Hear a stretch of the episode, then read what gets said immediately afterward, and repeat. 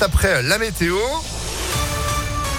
Et puis l'info, Sandrine Ollier, bonjour. Bonjour Phil, bonjour à tous. À la une, bientôt une semaine que Lyon est passé à 30 km heure. Vous le savez, 84% des rues sont concernées.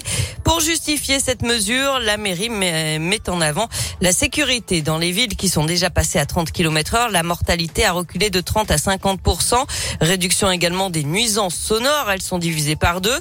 Pendant tout le mois d'avril, les policiers municipaux multiplient les contrôles. D'abord pour euh, faire de la prévention et pour informer les automobilistes sur cette nouvelle réglementation, comme le rapporte Christophe Speter. Il est responsable de l'unité mobile de circulation de la police municipale. On constate déjà dans un premier temps que la circulation est pas si élevée que ça au niveau de la vitesse. On a quand même pas mal d'endroits où c'est très respecté. A contrario, on a des endroits où effectivement il y a des gens qui roulent euh, un peu plus vite. C'est des axes qui se prêtent particulièrement à rouler un peu plus vite. On sera vigilant dans l'avenir à ces axes-là en particulier. On a eu quelques automobilistes qui étaient un peu surpris parce qu'ils pensaient que la mesure euh, s'appliquait surtout au centre-ville. On a eu un accueil assez cordial. Peut-être que ça va arriver avec la phase, on va dire, un peu plus répressive, où effectivement on va verbaliser. Pour l'instant, euh, tout se passe bien. Au niveau des relevés qu'on a déjà pu faire, on voit que ça respecte assez quand même le 30 km heure. Et en cas d'excès de vitesse de moins de 20 km heure au-dessus de la limite, c'est une amende de 135 euros et le retrait d'un point de permis entre 20 et 30 km heure au-dessus de la vitesse. Par exemple, à 55 km heure au lieu de 30, c'est 135 euros et deux points de permis. Un mauvais point pour les automobilistes français d'ailleurs. D'après un baromètre publié ce matin, 80% d'entre eux utilisent leur téléphone au volant, un chiffre record et en forte hausse, plus 11 points par rapport à l'an dernier. 52% téléphone et 34% consultent ou envoient un message, ce qui multiplie par 23 le risque d'accident.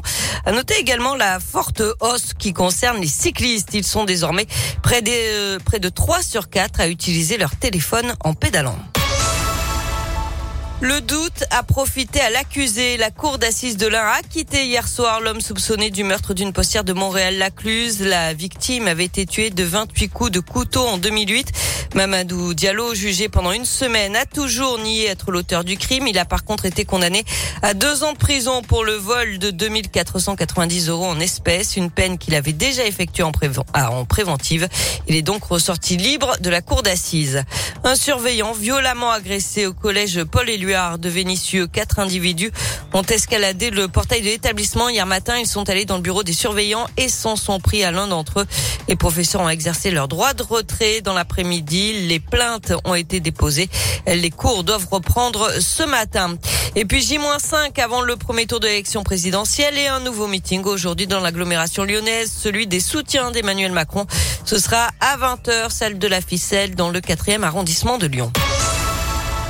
On passe au sport avec du foot, quart de finale allée de la Ligue des Champions. Deux matchs au programme ce soir. Manchester City, Atlético Madrid et Benfica, Liverpool, coup d'envoi à 21h. Enfin, c'est aujourd'hui la réouverture de la billetterie pour la prochaine Coupe du Monde au Qatar. Deuxième vente. 800 000 billets sont déjà partis en janvier. La demande est énorme. Plus de 17 millions de tickets demandés il y a trois mois pour seulement 2 millions disponibles dans l'ensemble de la compétition. Un système de loterie a du coup été mis en place. Les prix commencent à une soixantaine d'euros.